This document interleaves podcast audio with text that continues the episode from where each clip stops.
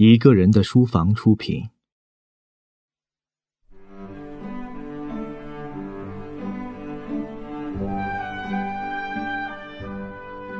佐贺的超级阿嬷，作者岛田洋七，翻译陈宝莲，朗读者一伟。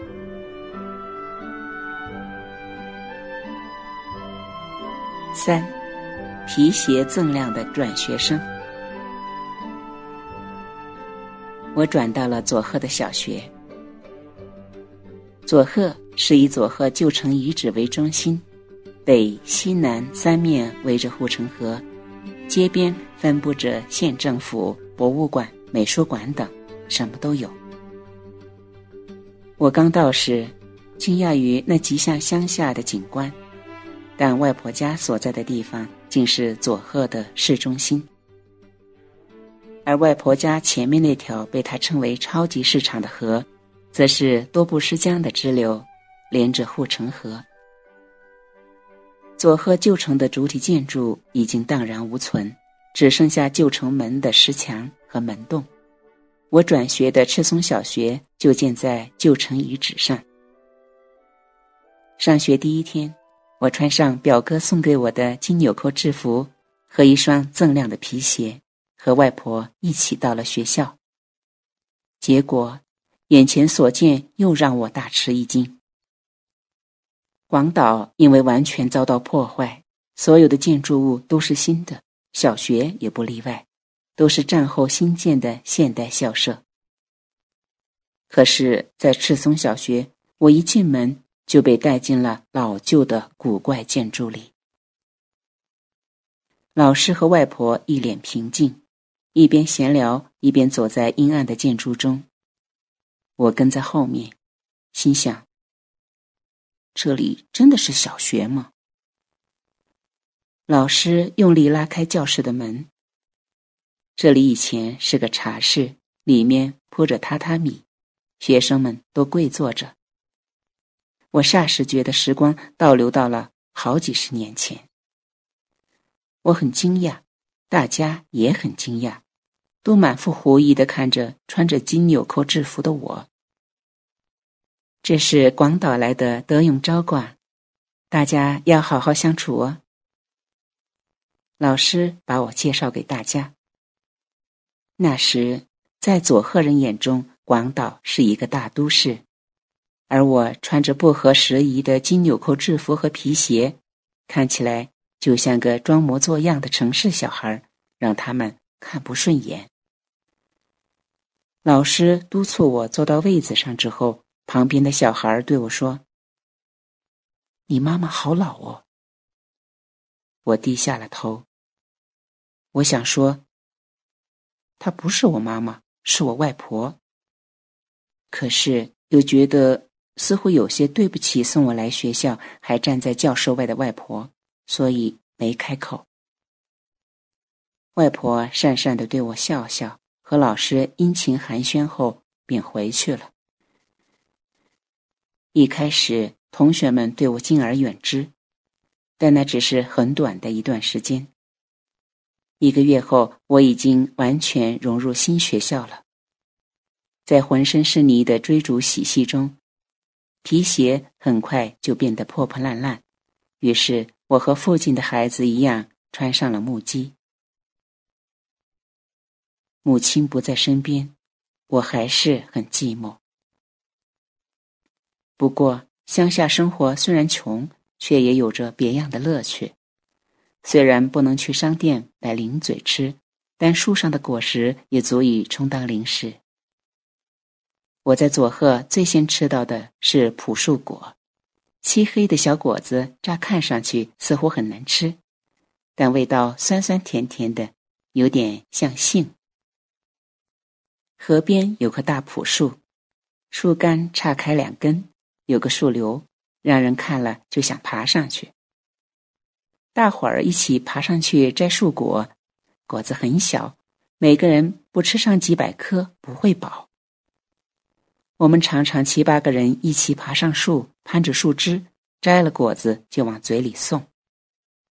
那是爬树游戏和零食时间融为一体的快乐悠闲时光。时值秋天，佐贺还产茱萸果、柿子等，对大城市长大的我来说都是新鲜事儿。当然，这些都不需要花钱。爬树，在河边追逐，转眼间一天就过去。玩具也是自制的，我们还会在树上搭建秘密基地，或者做个竹筏到河上划着玩儿。作为材料的木头要多少有多少，也完全不需要钱。这样的日子简单又快乐，但很快，剑道开始流行起来。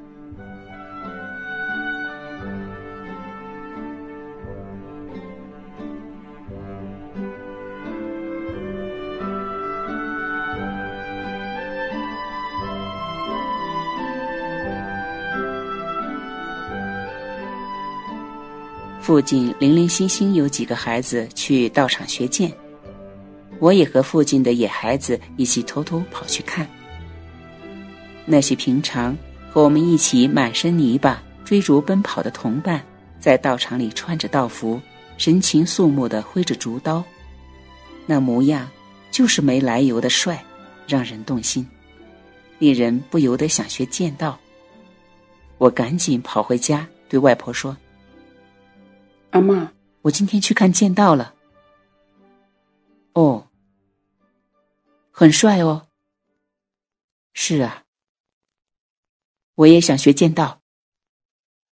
学学也好。真的，想学就学呗。真的吗？那明天陪我去道场报名，他们会告诉我们要买哪些护具和面罩。嗯。要花钱啊！嗯，要钱。我那个“钱”字还没说完，外婆的态度突然大变。那就别学了。啊？别学了。可是你刚刚……别学了。不管我说什么，他只一味的重复“别学了”这几个字。我好失望。虽然无奈的接受了现实，但总是幻想带着护具挥舞竹刀的帅劲儿。一个同学对垂头丧气的我说：“德永军，我们去学柔道吧。”于是放学后，我又赶紧跑去看。柔道虽然不像剑道那样迷人，但只需要买柔道服就行了。我上气不接下气的跑回家，缠着外婆，让我学柔道吧，不像剑道那么花钱。免费吗？不是免费。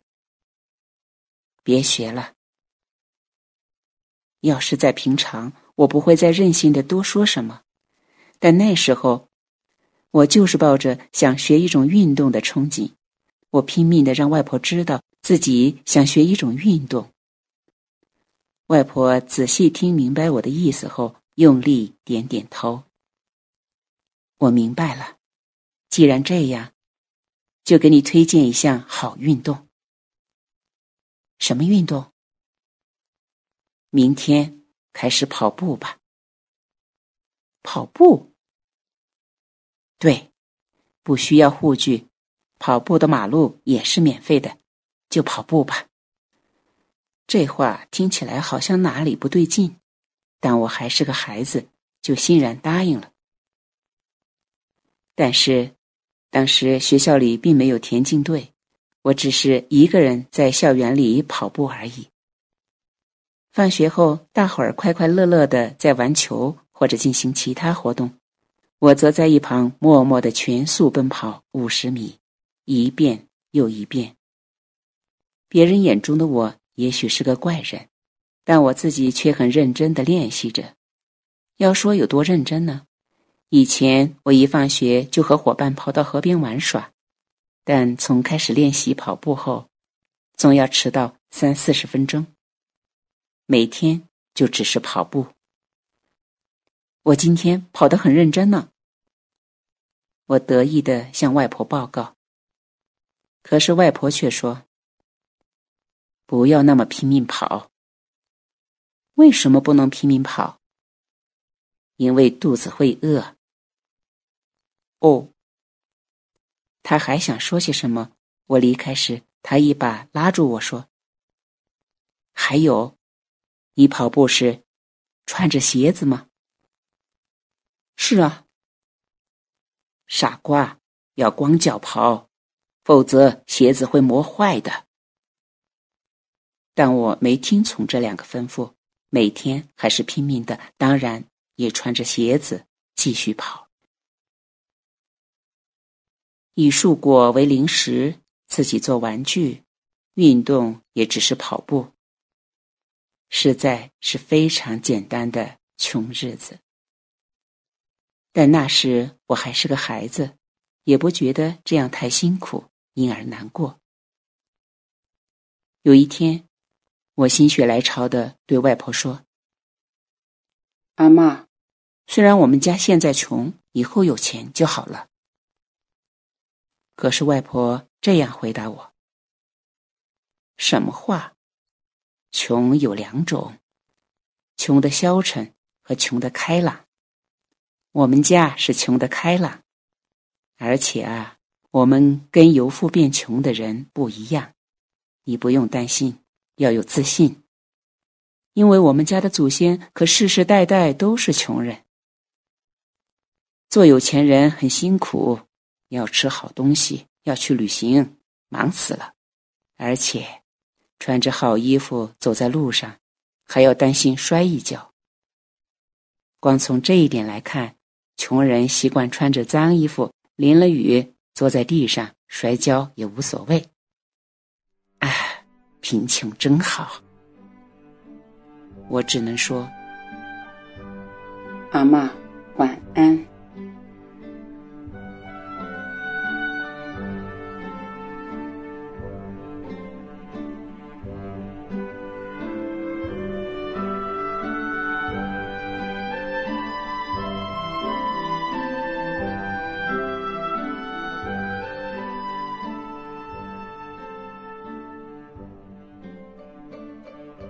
四，有滋有味的贫穷生活。正因为勇于挺胸抬头的说，我们祖先世世代代都是穷人。外婆的贫穷生活过的是坚定而彻底。我读小学低年级时，战争伤痕尤深，大家都穷，很多孩子都吃不饱饭。于是学校会定期为学生做营养调查，问些“今天早上吃了什么，昨天晚上吃了什么”之类的问题，我们就把答案写在笔记本里交上去。早饭吃了龙虾大酱汤，晚饭吃了烤龙虾。班主任老师看我连续几天都这样写。有一天放学后，他表情狐疑的来到我们那破破烂烂的家。他大概觉得这种穷苦人家的小孩每天都吃两餐龙虾太奇怪了。老师把笔记本拿给外婆看，问道：“这是德勇的答案，是真的吗？”我气呼呼的辩驳道：“我没有说谎，对不对，阿妈？”我们每天早饭、晚饭都是吃龙虾吗？外婆立刻哈哈大笑。老师，对不起，那不是龙虾，是鳌虾。只是我都跟这孩子说那是龙虾。这样啊，看起来差不多嘛。哎，还真是。老师也哈哈大笑。这件事总算弄清楚了。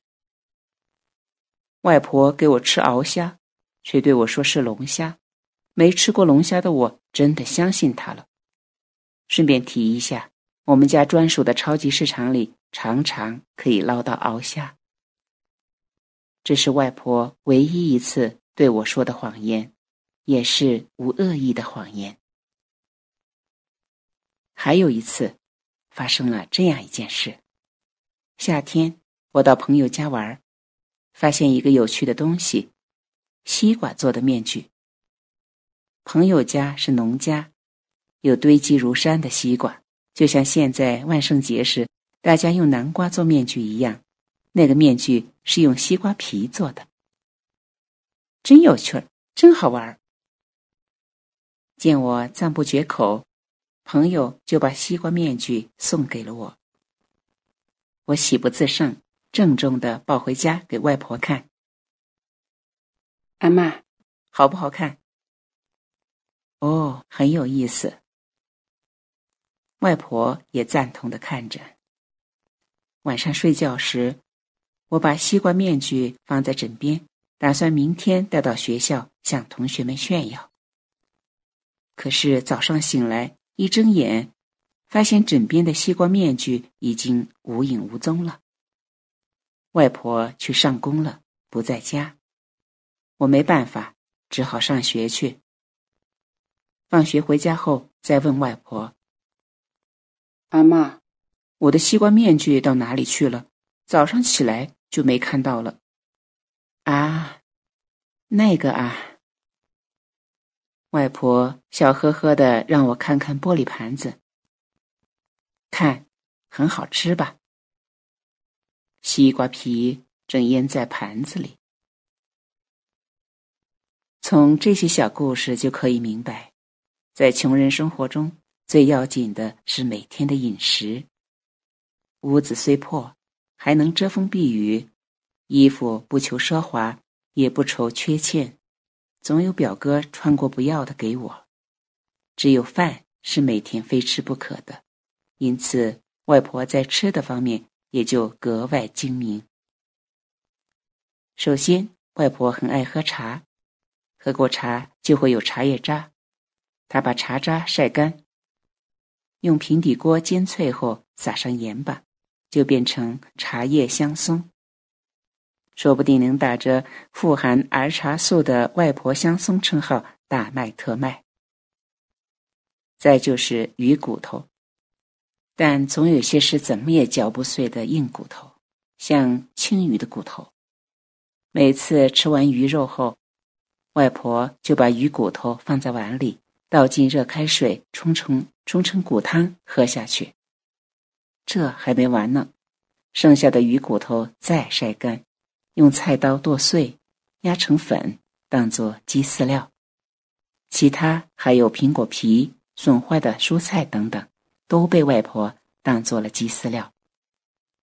外婆总是得意地说：“只有可以捡来的东西，没有应该扔掉的东西。”说到捡来的东西。河滨超级市场每年都有一场美食盛会，那就是盂兰盆节。在九州岛，盂兰盆祭祀的最后一天有送神的放河灯仪式，就是在小船上载着鲜花和食物，顺着河水漂流而下。你大概已经猜到，从上游漂流下来的小船，当然又被外婆的木棒拦住了。外婆捞起小船，拿走上面的苹果、香蕉等水果。我是很想吃苹果、香蕉，可是第一次看到外婆这么做时，不禁担心遭老天惩罚。阿妈，这是供给菩萨的东西吧？嗯，这样做不会遭老天惩罚吗？什么话？这样放任他们飘下去，水果腐烂了，会污染大海，也给鱼类带来麻烦。他说着，捞起一艘艘小船，手不停歇的只顾拿水果。可是，外婆继续说：“船上还载着亡者的灵魂，不好好送回河里不行。”说着。又把小船恭敬的放回河里，并双手合十道：“谢谢。”外婆是虔诚信佛的人，她准备每天早上供佛的食物从不马虎，即使这么穷，外婆对寺庙的捐献和佛事的供奉也绝不吝惜。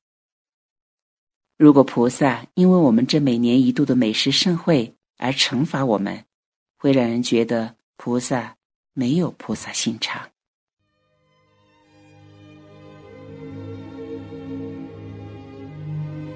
你好啊，许久没收过信了吧？一个人的书房现在开启全新栏目《声音邮局》，每周五晚八点在微信公众号内独家播出。常常想，信多好啊，可以慢慢的给你讲那些细微的感受，与只有你才关心的心事，再慢慢的化作一张纸上或多或少的文字。至于里面藏有多深的情谊。只有听了才知晓。当伍迪·艾伦收到许久不回的老友写下的回信，又没钱拿，他一定既无奈又抓狂。当张爱玲写下“我已经不喜欢你了”，他得下多大的决心，才能斩断这半生的纠葛？当泰坦尼克号发出“我们正在下沉”的讯息时，又装载了多少生命凝聚的希望？信虽简短，却意味深长。一个人的书房全新栏目《声音邮局》，每周五晚八点，在微信公众号内，重拾这些遗落的信件，让文字化作声音，陪你一起回到那个时刻，那个瞬间，一同感动、大笑，或者流泪。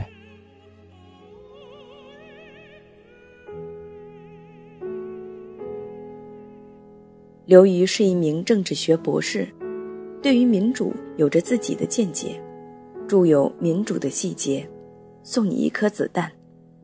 在二零一三年，刘瑜有了自己的女儿小布谷。